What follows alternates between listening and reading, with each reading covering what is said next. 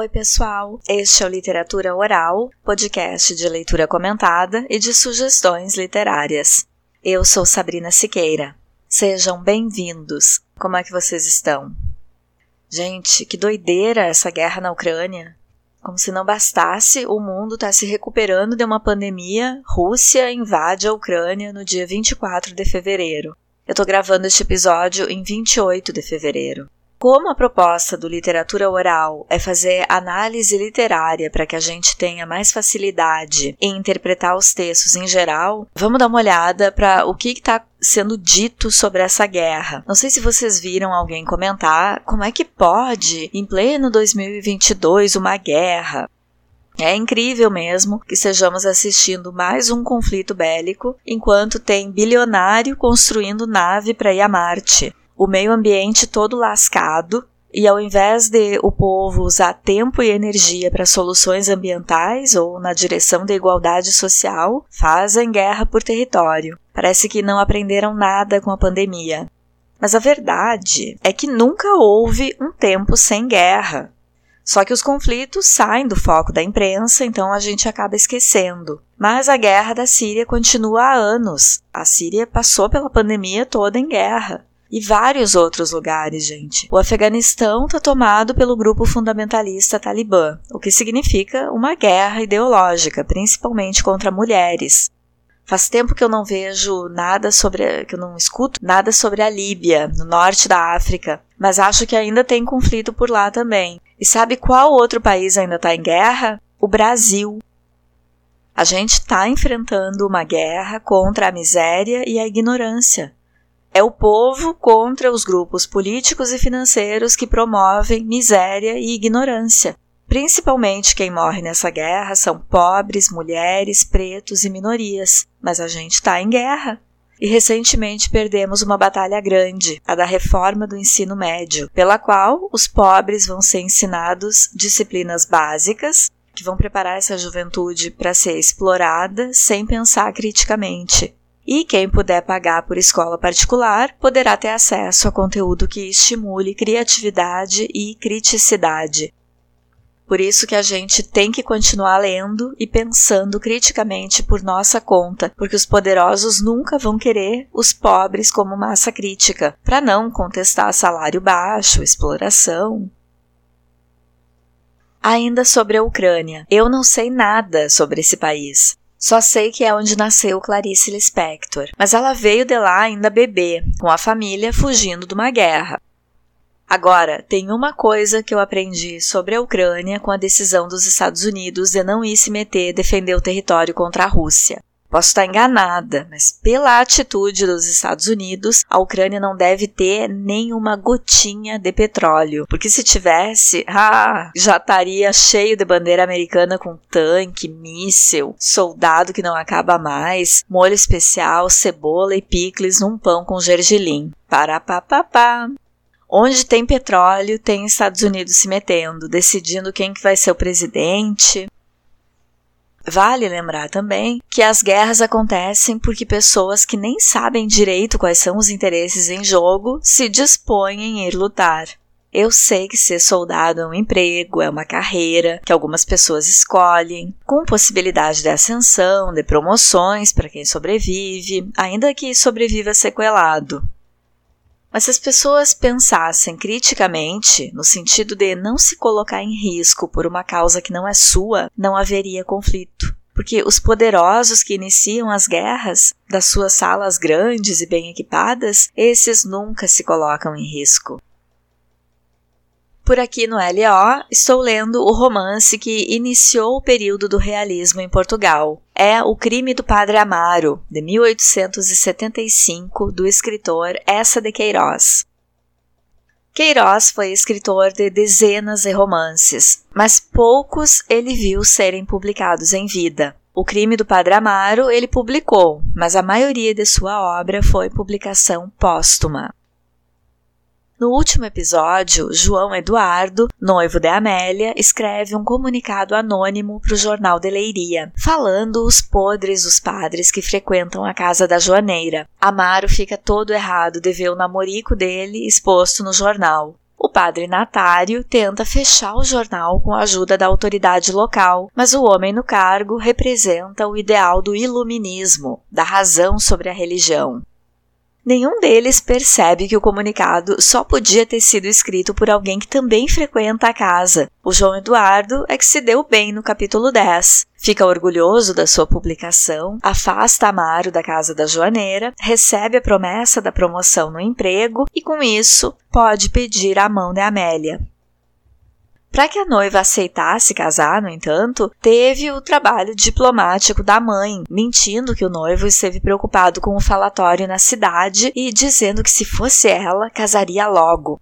Amaro fica louco de raiva quando sabe do casório. Raiva de Amélia, raiva da cilada que a vida lhe pregou, porque ele está condenado a viver na solidão. Somente Amélia pensa na possibilidade de Amaro abandonar a Batina para que eles possam viver juntos. Mesmo com raiva da situação, não passa pela cabeça dele começar uma vida nova em que pudesse ser livre. Isso significa que Amaro é comodista e não é assim tão apaixonado por Amélia. Fossem personagens do romantismo, Amaro e Amélia não poupariam sacrifícios para ficarem juntos, porque na estética do romantismo, as personagens são idealizadas e não pensam muito nas consequências dos atos, agem mais por impulso. Mas essa obra pertence ao realismo, estética em que os autores optam por construir as personagens com reações mais prováveis, mais parecidas com o que as pessoas fariam. Então, por mais que Amaro quisesse ficar com Amélia, ele não estava pronto para abrir mão do conforto de uma carreira estável, de uma posição de privilégio naquela sociedade católica, podendo ascender a bispo, como ele diz. E vocês preferem as narrativas e as personagens dos textos do romantismo, mais idealizadas, ou as do realismo, mais perto do A Vida Como Ela É? Quem quiser escutar uma amostra de ultrarromantismo português, no episódio 28 do LO, começa a leitura comentada de Amor de Perdição, de Camilo Castelo Branco, um clássico da segunda geração do romantismo, que foi a mais sentimental. O humor no texto de Queiroz aparece quando Amaro lamenta não estar vivendo no tempo da Inquisição, quando a igreja mandava queimar os hereges em fogueiras, para poder queimar Amélia e João Eduardo. Aí ele se conforma, desejando que o casal tenha muitos filhos e que fique muito pobre. Mas mesmo com essas pragas, eu sinto pena do Amaro aqui neste ponto da narrativa, tá? Porque o que ele tem para fazer inveja ao casal de noivos é a probabilidade remota de se tornar bispo. E convenhamos, Amélia e João não estão nem aí para isso. E o episódio terminou com a notícia entregue pelo confessor do Chantre de que essa autoridade da igreja de Leiria iria tomar providência sobre o comunicado e inclusive mandar um dos padres para outra cidade, porque esse padre estava tendo um caso com uma mulher casada e tal. E aí vejam como o segredo de confissão é mais uma vez desrespeitado e como os padres se ocupam é de fofocas é a crítica do autor sobre como o clero estava corrompido em Portugal. Na leitura de hoje vai aparecer a expressão pedreiro livre. Significa maçom, alguém que não segue os preceitos do catolicismo. Os padres dizem que João é pedreiro livre, como se fosse uma coisa horrível. Vamos à leitura.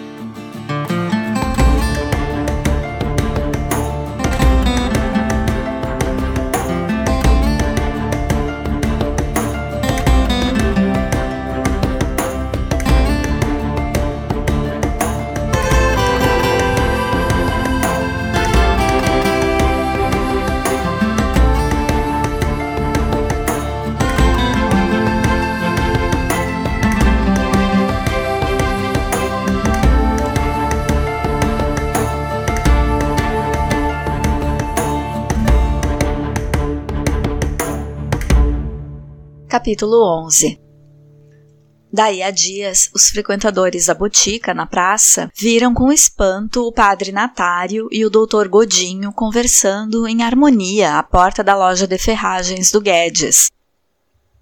Depois, a grande amizade com o padre Silvério. O padre Silvério é o confessor da mulher do Godinho. Umas coisas pegam com as outras.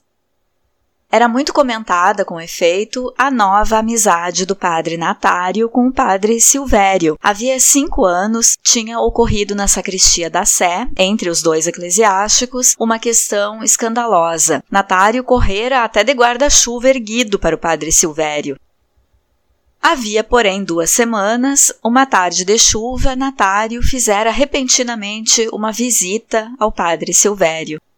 Aquilo tudo é a respeito do jornal, disse Arthur Colseiro, vindo retomar o seu trabalho lírico. O Natário não sossega enquanto não souber quem escreveu o comunicado, disse-o ele em casa de Santa Joaneira. E a coisa pelo Silvério vai bem, que é o confessor da mulher do Godinho.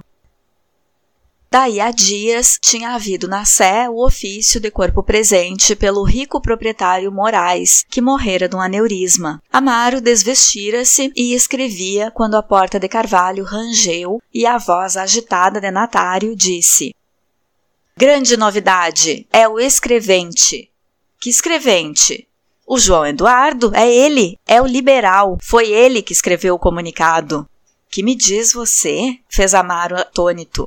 Tenho provas, meu amigo. Vi o original escrito pela letra dele, o que se chama ver, cinco tiras de papel. Amaro, com os olhos esgazeados, fitava Natário. Custou, exclamou Natário. Custou, mas soube-se tudo. Cinco tiras de papel. E quer escrever outro, o senhor João Eduardo, o nosso rico amigo, senhor João Eduardo. Você está certo disso? Se estou certo, estou a dizer-lhe que vi, homem. E como soube você, Natário? Natário dobrou-se e, com a cabeça enterrada nos ombros, arrastando as palavras: Ah, colega, lá isso, os comos e os porquês você compreende, sigilos magnos e com uma voz aguda de triunfo, a largos passos pela sacristia, mas ainda isto não é nada. O senhor Eduardo, que nós víamos ali na casa da Santa Joaneira, tão bom mocinho, é um patife antigo, é o íntimo do Agostinho, o bandido da voz do distrito, está metido na redação até altas horas da noite. Uma orgia, vinhaça, mulheres, e gaba-se de ser ateu. Há seis anos que não se confessa. Chama-nos a canalha canônica. É republicano, uma fera, meu caro senhor senhor, uma fera. Amaro, escutando Natário, arrumava atarantadamente com as mãos trêmulas papéis no gavetão da escrivaninha. E agora? perguntou. Agora? exclamou Natário. Agora é esmagá-lo. Amaro fechou o gavetão e, muito nervoso, passando o lenço pelos lábios secos, e a pobre rapariga, coitada, casar agora com um homem desses, um perdido? Os dois padres então olharam-se fixamente. No silêncio, o velho relógio da sacristia punha o seu tic-tac plangente. Natário tirou da algibeira dos calções a caixa do rapé e, com os olhos ainda fixos em Amaro, a pitada nos dedos, disse sorrindo friamente: Desmanchar-lhe o casamentozinho, hein? Você acha? perguntou sofregamente Amaro. Caro colega, é uma questão de consciência. Para mim era uma questão de dever. Não se pode deixar casar a pobre pequena com um brejeiro, um, pedreiro livre, um ateu. Com efeito, com efeito, murmurava Amaro. Venha calhar, hein? fez Natário, e sorveu com gozo a pitada.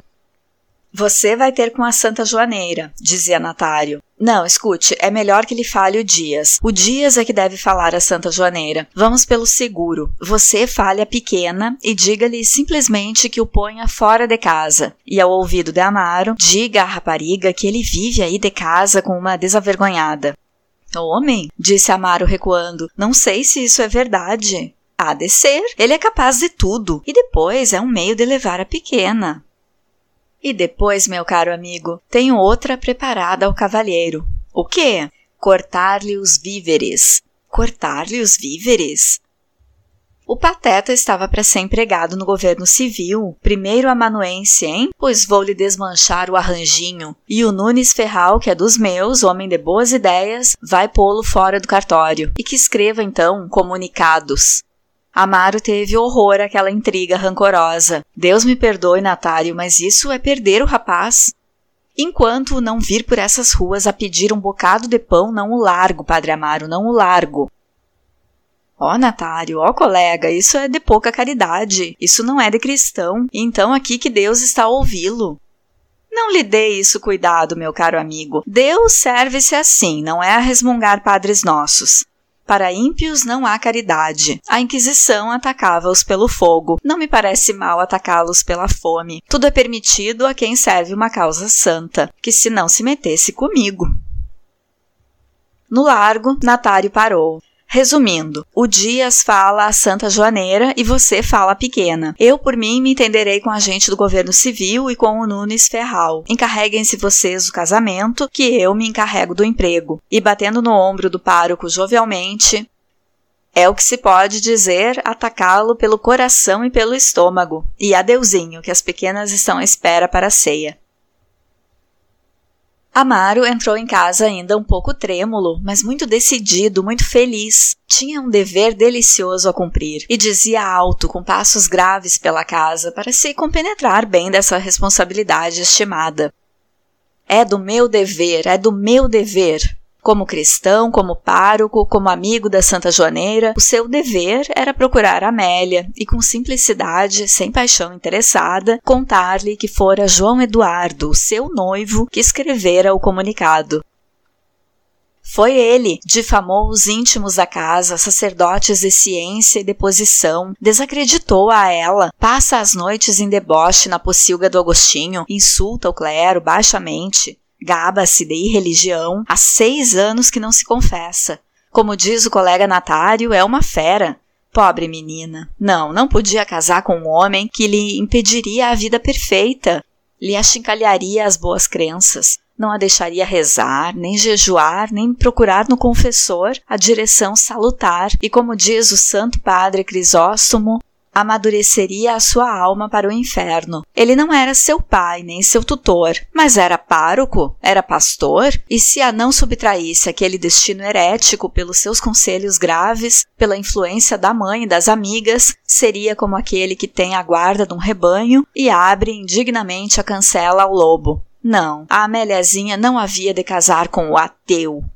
E o seu coração então batia forte sob a efusão daquela esperança. Não, o outro não a possuiria. Quando viesse a apoderar-se legalmente daquela cinta, daqueles peitos, daqueles olhos, daquela Améliazinha, ele, pároco, lá estava para dizer alto: Para trás, seu canalha! Isto aqui é de Deus! e tomaria então bem cuidado em guiar a pequena à salvação. Agora o comunicado estava esquecido. O Sr. Chantre, tranquilizado, Daí a dias poderia voltar sem susto à Rua da Misericórdia, recomeçar os deliciosos serões, apoderar-se de novo daquela alma, formá-la para o paraíso. E aquilo, Jesus, não era uma intriga para arrancar ao noivo. Os seus motivos, e dizia o alto para se convencer melhor, eram muito retos, muito puros. Aquilo era um trabalho santo para arrancar ao inferno. Ele não a queria para si, queria para Deus. Casualmente, sim, os seus interesses de amante coincidiam com seus deveres de sacerdote. Mas se ela fosse vesga e feia e tola, ele iria igualmente à Rua da Misericórdia em serviço do céu, desmascarar o senhor João Eduardo, difamador e ateu. E, sossegado por esta argumentação, deitou-se tranquilamente mas toda a noite sonhou com Amélia. Tinha fugido com ela e ia levando por uma estrada que conduzia ao céu. O diabo perseguia-o. Ele via-o com as feições de João Eduardo, soprando e rasgando com os cornos os delicados seios das nuvens. E ele escondia a Amélia no seu capote de padre, devorando-a por baixo de beijos. Mas a estrada do céu não findava. Amaro sentia-se perdido. Amélia tinha fome, tinha frio. Paciência, paciência, meu amor, dizia-lhe ele. Amaro murmurou: Bem fazemos nós em pecar. Mas Amélia desfalecia fatigada. Durmamos, meu amor. E deitados viam estrelas flutuando. Amaro pousou a sua mão sobre o peito de Amélia. Enlaçaram-se. Seus lábios pegavam-se úmidos e quentes. Mas de repente as nuvens afastaram-se como os cortinados um leito, e Amaro viu diante o diabo que os alcançara e que com as garras na cinta esgaçava a boca numa risada muda. Com ele estava outro personagem, era um velho. Aqui estão os dois sujeitos, dizia-lhe o diabo, retorcendo a cauda, e por trás Amaro via aglomerarem-se legiões de santos e de santas. Espreitavam, cochichavam. Amaro não se podia desenlaçar de Amélia, que chorava muito baixo. Os seus corpos estavam sobrenaturalmente colados. E Amaro, aflito, via que as saias dela, levantadas, descobriam seus joelhos brancos. Aqui estão os dois sujeitos, dizia o diabo ao velho, e repare o meu prezado amigo, porque todos aqui somos apreciadores que a pequena tem bonitas pernas. Fico inteirado, meu caro amigo, fico inteirado com que senhor pároco vai-se à Rua da Misericórdia, arruina-se a felicidade do senhor João Eduardo, um cavalheiro, arranca-se a Améliazinha a mamã e vem-se saciar concupiscências reprimidas a um cantinho da eternidade? Eu estou velho e está rouca essa voz que outrora tão sabiamente discursava pelos vales. Faraó era um grande rei e eu afoguei-o, e os seus príncipes cativos, os seus tesouros, os seus carros de guerra e as manadas, os seus escravos, eu sou assim. E se os senhores eclesiásticos continuarem a escandalizar Leiria, eu ainda sei queimar uma cidade como um papel inútil, e ainda me resta água para dilúvios. E o diabo gania. Aí estão as consequências, senhor Padre Amaro. Acordou banhado em suor. Um raio de sol entrava pela janela. Nessa noite, João Eduardo, indo da praça para a casa da Santa Joaneira, ficou assombrado ao ver aparecer a outra boca da rua, do lado da Sé, o Santíssimo em procissão, e vinha para a casa das senhoras. João Eduardo correu aterrado e soube logo que era a extrema unção a entrevada. Tinham posto na escada um candeeiro de petróleo sobre uma cadeira. Os serventes encostaram à parede da rua os varais do palio e o pároco entrou. João Eduardo, muito nervoso, subiu também. Ia pensando que a morte da entrevada, o luto, retardariam o seu casamento. Contrariavam a presença do pároco e a influência que ele adquiria naquele momento. E foi quase que exilado que perguntou à russa na saleta: Então, como foi isto? Foi a pobre de Cristo que essa tarde começou a esmorecer. O senhor doutor veio, disse que estava a acabar e a senhora mandou pelos sacramentos. João Eduardo então julgou delicado ir assistir à cerimônia. A Santa Joaneira e Amélia rezavam ajoelhadas à beira da cama. A senhora Dona Maria da Assunção ficara à porta do quarto, aterrada. O padre Amaro, curvado quase ao ouvido da entrevada, exortava a que se abandonasse à misericórdia divina, mas vendo que ela não compreendia, ajoelhou, recitou rapidamente e no silêncio, a sua voz erguendo-se nas sílabas latinas mais agudas, dava uma sensação de enterro que enternecia, fazia soluçar as duas senhoras. Depois ergueu-se, molhou o dedo nos santos olhos, murmurando as expressões penitentes do ritual, ungiu os olhos, o peito, a boca, as mãos. E depois de queimar as bolinhas de algodão úmidas de óleo, ajoelhou-se, ficou imóvel, com os olhos postos no breviário. João Eduardo voltou em pontas de pés à sala, sentou-se no mocho do piano. Agora, de certo, durante umas quatro ou cinco semanas, Amélia não tornaria a tocar e uma melancolia amoleceu, vendo no doce progresso do seu amor aquela brusca interrupção da morte dos seus cerimoniais. A senhora Dona Maria entrou então, toda transtornada daquela cena, e seguida de Amélia, que trazia os olhos muito vermelhos. Ah, ainda bem que está aqui, João Eduardo, disse logo a velha, que quero que me faça um favor, que é acompanhar-me à casa. Estou toda a tremer. Améliazinha, disse então João Eduardo, se eu sou cá necessário para alguma coisa. Não, obrigada. Ela está por instantes, coitadinha. Amaro prometera voltar mais tarde para as acompanhar como amigo naquele transe, e o cônego, informado desta delicadeza do senhor pároco, declarou logo que, visto que o colega Amaro vinha fazer a noitada, ele ia descansar o corpo, porque Deus bem o sabia, aquelas comoções arrasavam-lhe a saúde. Também a Santa Joaneira não se sentia bem. O choque, logo depois do jantar, dera-lhe ameaças de enxaqueca. E quando Amaro voltou às onze, Amélia, que fora abrir a porta, disse-lhe ao subir à sala de jantar: o senhor pároco desculpe. A mamã veio, veio-lhe a enxaqueca, coitada. Estava que nem via. Deitou-se, pôs água sedativa e adormeceu. Ah, deixa ela dormir. Entraram no quarto da entrevada. O senhor doutor, disse Amélia abaixo, diz que morre sem o sentir.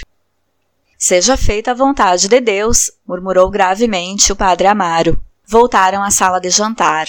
Toda a casa estava silenciosa. Havia muitas semanas que não se encontravam assim, sós. Muito embaraçado, Amaro aproximou-se da janela. Amélia encostou-se ao aparador. Calaram-se. Ele imóvel ao pé da janela, ela encostada ao aparador, de olhos baixos. Sentaram-se em cadeirinhas baixas ao lado da braseira. Amélia, inclinada para o lume, sentia os olhos do padre Amaro devorá-la silenciosamente.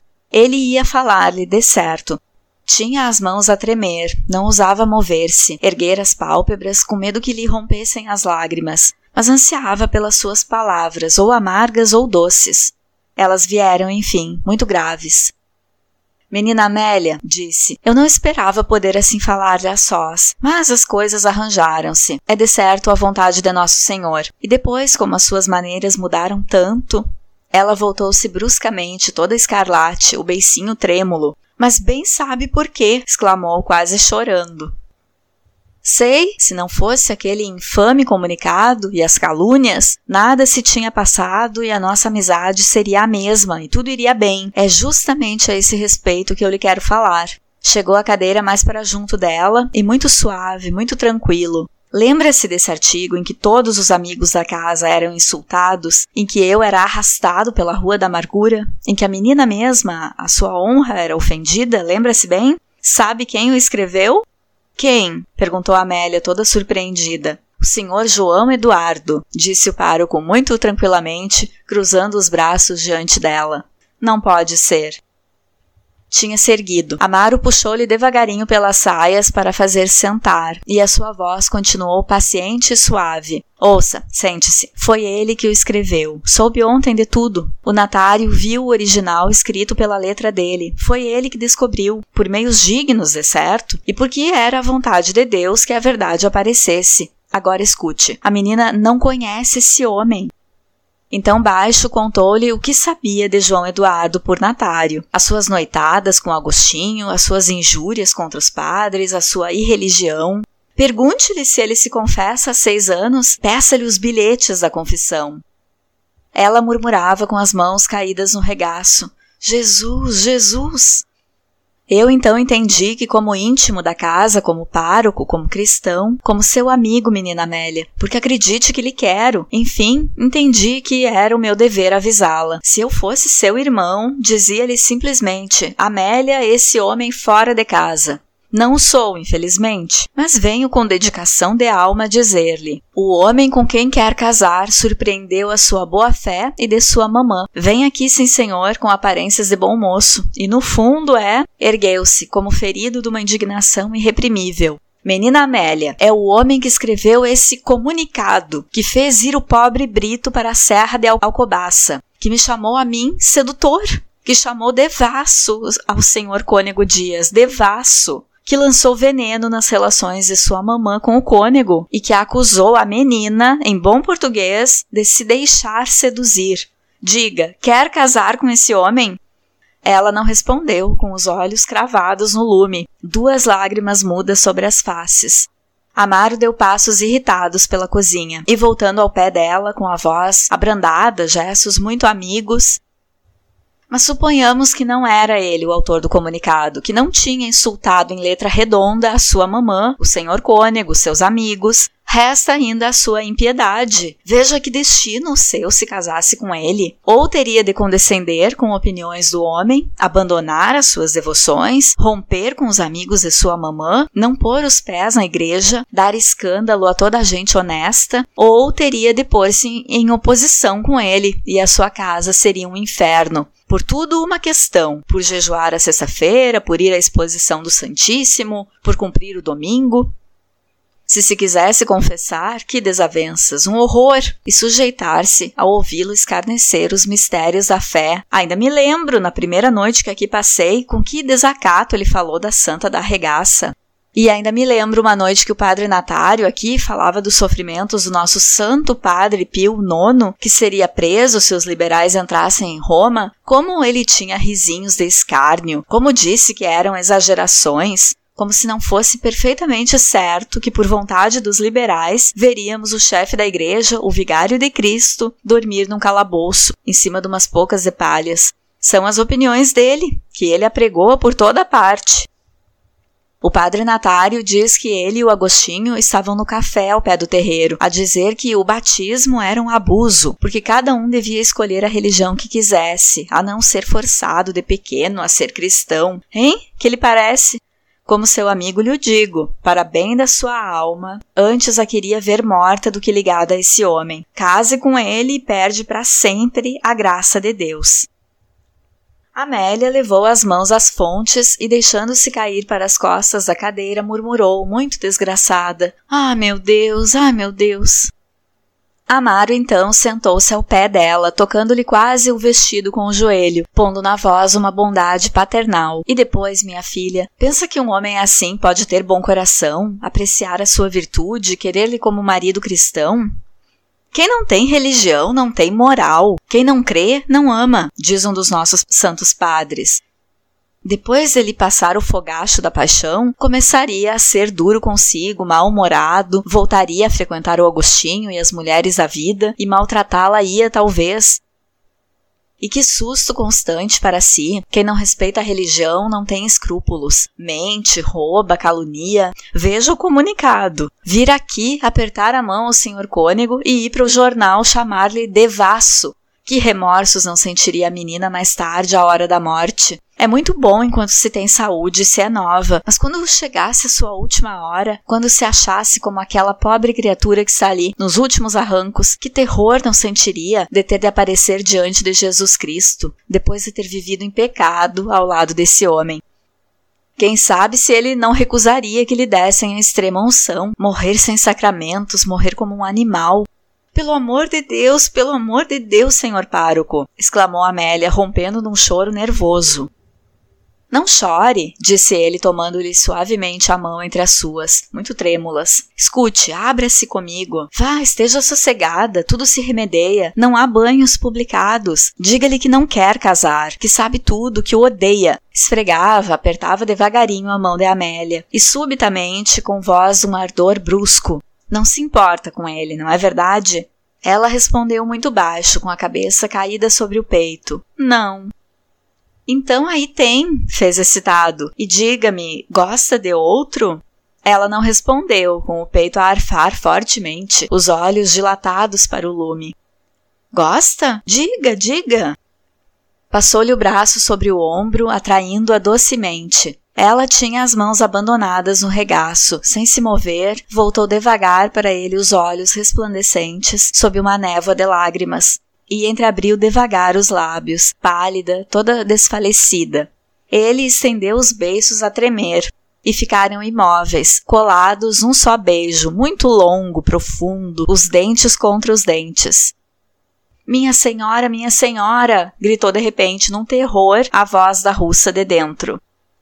Amaro ergueu-se de um salto, correu ao quarto da entrevada. Amélia estava tão trêmula que precisou encostar-se à porta da cozinha um momento, com as pernas vergadas, a mão sobre o coração. Recuperou-se, desceu a acordar a mãe. Quando entraram no quarto da idiota, Amaro, ajoelhado, com a face quase sobre o leito, rezava. As duas senhoras rojaram-se no chão. Uma respiração acelerada sacudia o peito, as ilhargas da velha, e à medida que o arquejo se tornava mais rouco, o pároco precipitava as suas orações. Subitamente, o som agonizante cessou. Ergueram-se. A velha estava imóvel, com os bugalhos dos olhos saídos e baços. Expirara. Padre Amaro trouxe logo as senhoras para a sala. E aí a Santa Joaneira, curada pelo choque da sua enxaqueca, desabafou em acessos de choro, recordando o tempo em que a pobre mana era nova e que bonita era, e que bom casamento estivera para fazer com o morgado de vigareira. Bateram então a campainha. Amaro desceu com uma vela. Era João Eduardo, que ao ver o pároco aquela hora na casa, ficou petrificado junto da porta aberta. Enfim balbuciou: eu vinha saber se havia novidade. A pobre senhora expirou agora mesmo. Ah! Os dois homens olharam-se um instante fixamente. Se eu sou preciso para alguma coisa, disse João Eduardo. Não, obrigado. As senhoras vão deitar-se. João Eduardo fez-se pálido de cólera que lhe davam aqueles modos de dono da casa. Esteve ainda um momento hesitando, mas vendo o pároco abrigar a luz com a mão contra o vento da rua, Bem, boa noite, disse. Boa noite. Padre Amaro subiu e, depois de deixar as duas senhoras no quarto da Santa Joaneira, porque cheias de terror queriam dormir juntas, voltou ao quarto da morta, despertou a vela sobre a mesa, acomodou-se numa cadeira e começou a ler o breviário. Mais tarde, quando toda a casa estava silenciosa, o pároco, sentindo o sono entorpecê-lo, veio à sala de jantar, reconfortou-se com um cálice de vinho do Porto que achara no aparador e saboreava regaladamente o cigarro quando ouviu na rua passos de botas fortes que iam, vinham por baixo das janelas. Como a noite estava escura, não pôde distinguir o passeante. Era João Eduardo, que rondava a casa, furioso. Capítulo 12 Ao outro dia cedo, a senhora Dona Josefa Dias, que entrara havia pouco da missa, ficou muito surpreendida, ouvindo a criada que lavava as escadas dizer debaixo: Aqui está o senhor padre Amaro, senhora Dona Josefa. O pároco, ultimamente, raras vezes vinha à casa do cônego, e Dona Josefa gritou logo, lisonjeada e já curiosa: Que suba para aqui, não é de cerimônia, é como de família, que suba. Estava na sala de jantar, arranjando numa travessa ladrilhos de marmelada. E então a pobre entrevada lá se foi, conte lá, senhor pároco. O pároco teve de descrever a agonia da entrevada, a dor da Santa Joaneira, como depois de morta a face da velha parecera remoçar o que as senhoras tinham decidido a respeito da mortalha. Aqui para nós, Dona Josefa, é um grande alívio para a Santa Joaneira. E de repente, puxando-se para a beira da cadeira, assentando as mãos nos joelhos, e que me diz a do senhor João Eduardo, já sabe? Foi ele que escreveu o artigo. A velha exclamou, levando as mãos à cabeça. Ai, nem me fale nisso, senhor pároco, nem me fale nisso que até tenho estado doente. Ah, já sabe? E mais que sei, senhor pároco, o senhor padre Natário, devo-lhe esse favor, esteve aqui ontem e contou-me tudo. Ai, que maroto, ai, que alma perdida! E sabe que é o íntimo do Agostinho, que são bebedeiras na redação até de madrugada, que vai para o bilhar do terreiro a chincalhar a religião. Ai, por quem é, senhor pároco? Nem me diga, nem me diga, que ontem, quando o senhor padre Natário esteve aqui, até tive escrúpulos e ouvi tanto pecado. Que lhe devo esse favor ao senhor padre Natário. Logo que soube, veio me contar. É, é muito delicado. E olhe, senhor pároco, a mim sempre me quis parecer isso mesmo do homem. Eu nunca o disse, nunca o disse, que lá isso, essa boquinha nunca se pôs em vidas alheias, mas tinha cá dentro um palpite. Ele ia à missa, cumpria o jejum, mas eu cá tinha a desconfiança que aquilo era para enganar Santa Joaneira e a pequena. Ele foi criatura que nunca me caiu em graça, nunca, senhor pároco. E de repente, com os olhinhos luzidios, uma alegria perversa, e agora já se sabe, o casamento desmancha-se. O padre Amaro recostou-se na cadeira e, muito pausadamente, Ora, minha senhora, seria notório que uma rapariga de bons princípios fosse casar com um pedreiro livre, que não se confessa há seis anos. Credo, senhor pároco, antes vê-la morta, e é necessário dizer tudo à rapariga. O padre Amaro interrompeu, chegando rapidamente à cadeira para o pé dela. Pois foi justamente para isso mesmo que eu a vim procurar, minha senhora. Eu ontem já falei com a pequena, mas compreende, no meio daquele desgosto com a pobre senhora expirar ao lado, não pude insistir muito. Enfim, disse-lhe o que havia, aconselhei-a por bons modos, expus-lhe que ia perder a sua alma, ter uma vida desgraçada, etc. Fiz o que pude, minha senhora, como amigo e como pároco. E como era o meu dever, ainda que me custou, realmente custou-me, lembrei-lhe que, como cristã e como senhora, tinha a obrigação de romper com o escrevente. E ela, o padre Amaro fez uma visagem descontente. Não disse que sim nem que não. Pôs-se a fazer biquinho, a choramingar. É verdade que estava muito alterada com a morte em casa, que a rapariga não morre por ele, isso é claro. Mas quer casar, tem medo que a mãe morra, que se veja só. Enfim, sabe o que são raparigas que as minhas palavras fizeram-lhe efeito, ficou muito indignada, etc. Mas enfim, eu pensei que o melhor era a senhora falar-lhe. A senhora é amiga da casa, é madrinha, conheceu-a desde pequena. Estou certo que no seu testamento havia de lhe deixar uma boa lembrança. Tudo isto são considerações. Ai, fica por minha conta, senhor pároco, exclamou a velha. Hei de lhe as contar. A rapariga o que precisa é quem a dirija. Aqui para nós, precisa quem a confesse. Ela confessa-se ao padre Silvério, mas sem querer dizer mal, o padre Silvério, coitado, pouco vale, muito caridoso, muita virtude, mas o que se chama jeito não tem. Para ele, a confissão é a desobriga. Pergunta a doutrina, depois faz o exame pelos mandamentos da lei de Deus. Veja, senhora, está claro que a rapariga não furta, nem mata, nem deseja a mulher do seu próximo. A confissão assim não lhe aproveita. O que ela precisa é um confessor teso, que lhe diga para ali e sem réplica. A rapariga é um espírito fraco. Como a maior parte das mulheres não se sabe dirigir por si, necessita por isso um confessor que a governe com uma vara de ferro, a quem ela obedeça, a quem conte tudo, a quem tenha medo. É como deve ser um confessor. O senhor pároco é que lhe servia. Amaro sorriu modestamente. Não digo que não. Havia de aconselhá-la bem. Sou amigo da mãe, acho que ela é boa rapariga e digna da graça de Deus. Que eu, sempre que converso com ela, todos os conselhos que posso, em tudo dou-lhes.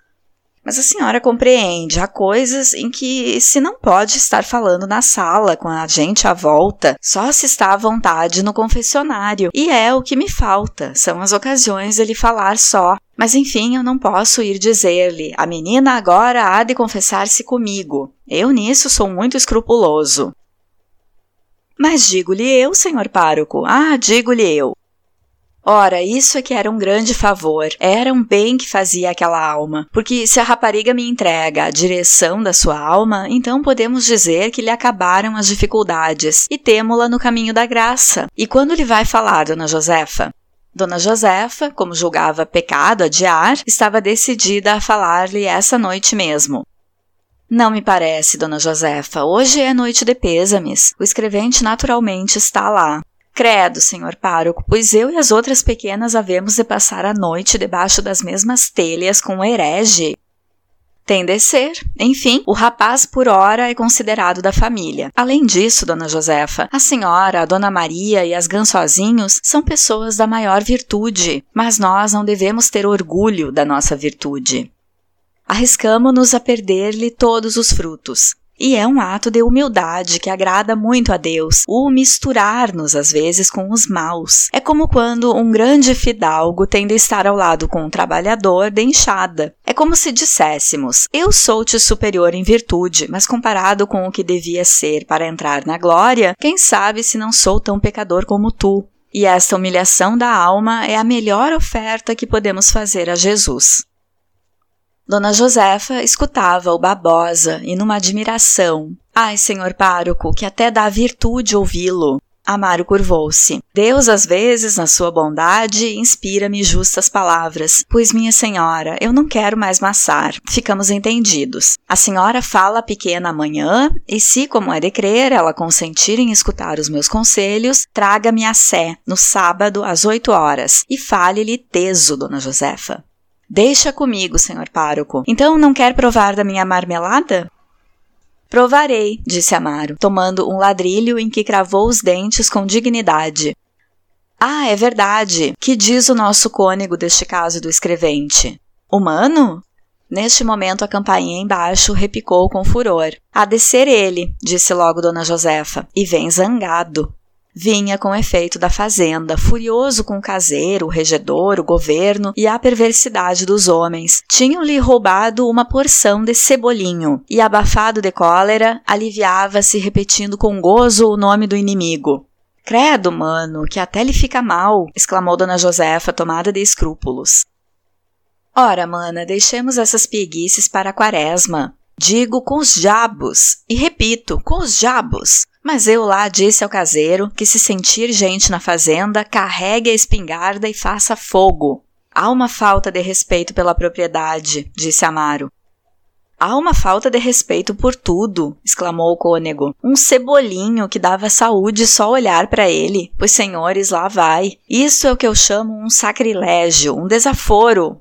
Um desaforado sacrilégio, acrescentou com convicção. Porque o roubo do cebolinho, o cebolinho de um cônego, parecia-lhe um ato tão negro de impiedade como se tivessem sido furtados os vasos santos da Sé. O padre Amaro, então, retomado pela sua preocupação, estávamos cá a falar do caso do João Eduardo, o comunicado, isso é outra maroteira que tal, fez logo o cônego. Vejam essa também, que quadrilha vai pelo mundo, que quadrilha! E ficou de braços cruzados, com os olhos arregalados, como contemplando uma legião de monstros, soltos pelo universo e arremessando-se com imprudência contra as reputações, os princípios da igreja, a honra das famílias e o cebolinho do clero. João Eduardo lá estava, a um canto, ignorado ao pé da gansoso, surda, que dormia com a boca aberta. Toda a noite, o seu olhar procurara debalde o olhar de Amélia, que não se movia. E, como não restavam cadeiras, os dois eclesiásticos sentaram-se aos dois cantos do canapé, tendo no meio a Santa Joaneira e Amélia em lágrimas. Eram assim reconhecidos pessoas de família. A senhora Dona Maria da Assunção notou baixinho a Dona Joaquina Gansoso. Ai, até dá gosto vê-los assim, todos quatro. Daí a dois dias, às oito horas da manhã, a senhora Dona Josefa Dias e Amélia entraram na sé. O padre Amaro lá passeava, com os ombros vergados, as mãos atrás das costas. Então, perguntou logo, erguendo para Dona Josefa a sua face muito barbeada, onde os olhos reluziam inquietos. Está ali, disse a velha baixinho, numa expressão de triunfo. Fui eu mesma buscá-la. Ai, falei-lhe teso, senhor pároco, não lhe as poupei. Agora é consigo. Aqui lhe a deixo, senhor pároco, disse a velha. Vou a amparo da botica e venho depois por ela. Ora, vai, filha, vai, Deus te alumie essa alma. Mas na Sé bateram então devagar às onze, e Dona Josefa embrulhou-se à pressa no seu mantelete para ir buscar a pequena, coitada, que havia de estar farta de esperar. Quando Dona Josefa entrou na igreja, Amélia estava ainda no confessionário. A velha tossiu alto. Está há muito tempo à espera, madrinha. Um bocadinho. Está prontinha, hein? Ergueu-se, persignou-se e as duas senhoras saíram da sé.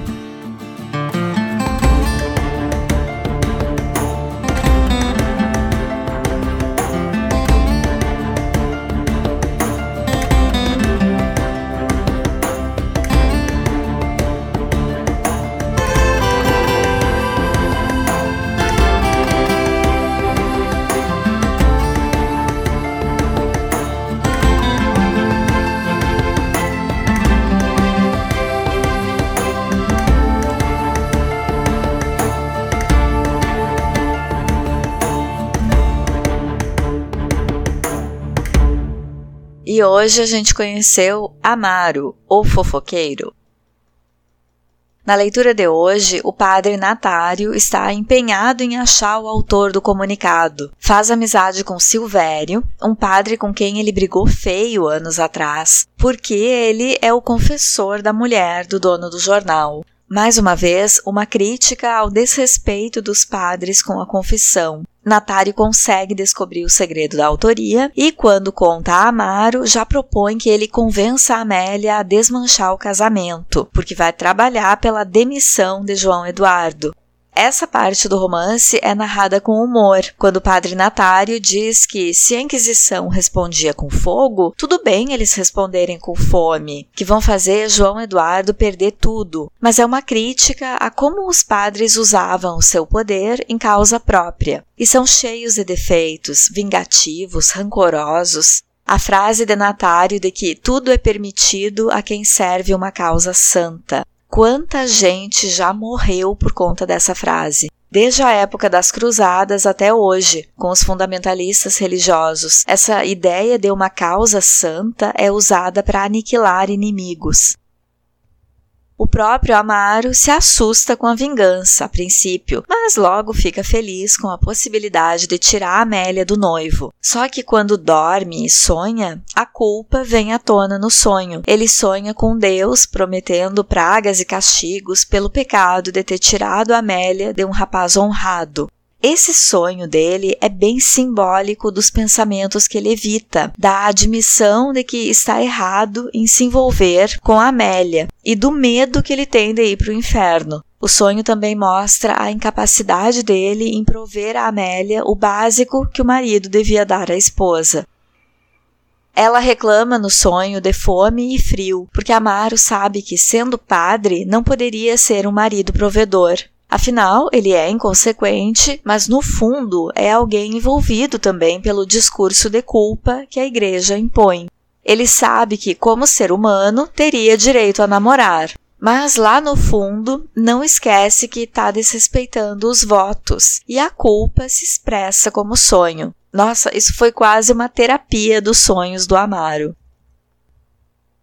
Esse sonho é muito freudiano, com a culpa abafada durante o dia e que se revela em sonho, e com a tensão sexual que aparece em imagens no sonho, em que ele e a Amélia são pegos em flagrante transando ou quase transando e são observados por muita gente, expostos. E no caso, os observadores são todos santos. O início da teoria da psicanálise de Freud foi mais ou menos em 1881, com a análise dos sonhos e os conceitos de sub e inconsciente.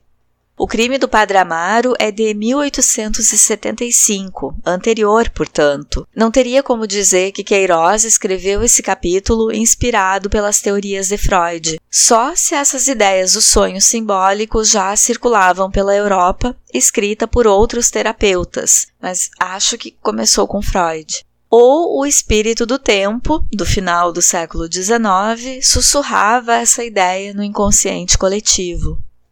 E também outra possibilidade é que Queiroz fez ajustes em edições posteriores do romance, e num desses ajustes ele pode ter aí sim lido Freud e incluído essa ideia do sonho simbólico para Amaro. Eu não sei dizer qual é a explicação de Queiroz ter escrito uma cena anterior a uma teoria que viria a casar direitinho com essa cena e que só existiria uns cinco anos depois. O que eu sei dizer é que Freud gostava de usar a literatura para explicar os seus conceitos. Por isso, o complexo de Édipo se chama assim, por causa do protagonista da peça Édipus Rei, de Sófocles, escrita mais ou menos no ano 425 a.C. E Amaro teria dado uma análise tanto para o psicanalista. A história de Édipo é que ele mata o pai, casa com a mãe, Jocasta, e tem filhos com ela. E Freud usou para explicar a competição dos filhos homens com a figura paterna, a competição do filho homem com o pai pela atenção da figura materna, e a busca inconsciente dos homens pelas suas mães nas amantes. Um dia eu vou fazer um episódio sobre essa peça. Falando nisso, a psicanálise, de certa forma, substituiu o hábito da confissão quando a igreja perde força para a ciência no mundo moderno. Nas duas práticas, o sujeito deve elaborar uma narrativa sobre si mesmo, de modo a passar a limpo as suas ações e, assim, achar soluções para os problemas, resolver seus conflitos. Claro, salvo as devidas proporções. Bom, Amaro revela sua culpa em sonho, mas acordado ele é bem persuasivo para fazer Amélia acreditar que João Eduardo é o diabo em pessoa. E mente que se ela casar com ele, vai ter que abandonar a fé e os amigos. Vai viver um inferno. Ele enrola a Amélia, mas a Amelinha é bem fácil de ser enrolada, porque nem queria o João Eduardo mesmo. Amaro não pensa no que é melhor para ela, não tá nem aí que ela vai perder o noivo, vai ficar sozinha e sem ninguém para sustentar, porque é uma narrativa de um tempo em que mulheres não tinham independência financeira. Além de mentir um monte, Amaro ameaça Amélia dizendo que se casar com João Eduardo, ela perde para sempre a graça de Deus.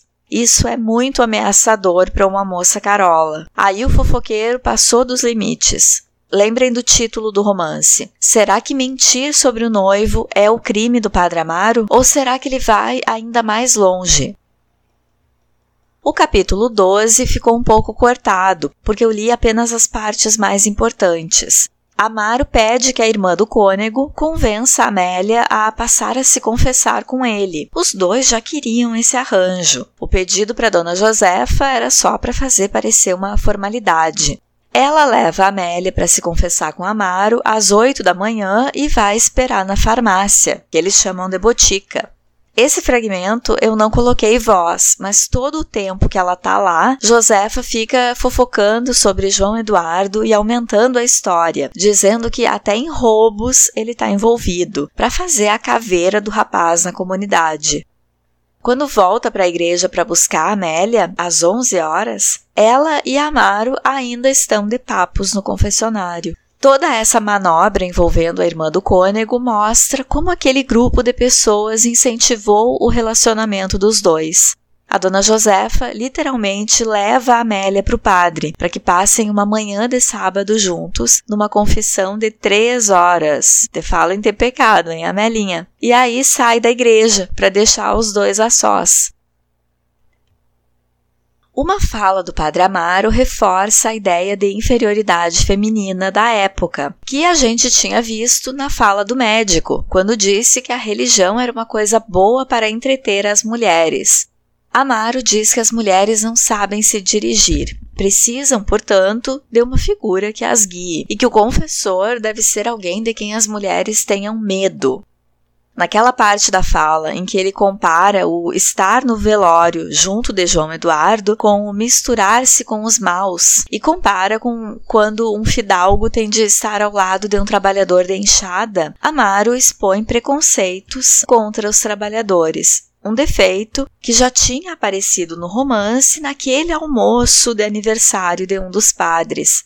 Sugere que os ricos são superiores em virtude. Ou seja, é uma amostra da forma de pensar do clero naquela sociedade, do quanto a igreja ali está distante do que deveria ser. E Amaro está se sentindo seguro naquele grupo de padres e de carolas para se aproximar mais de Amélia.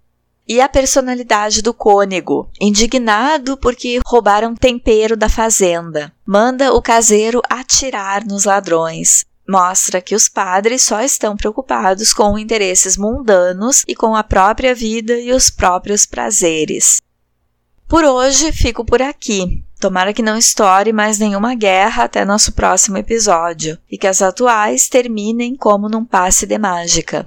Fiquem bem e até o próximo episódio com mais leitura comentada de O Crime do Padre Amaro. Abraço!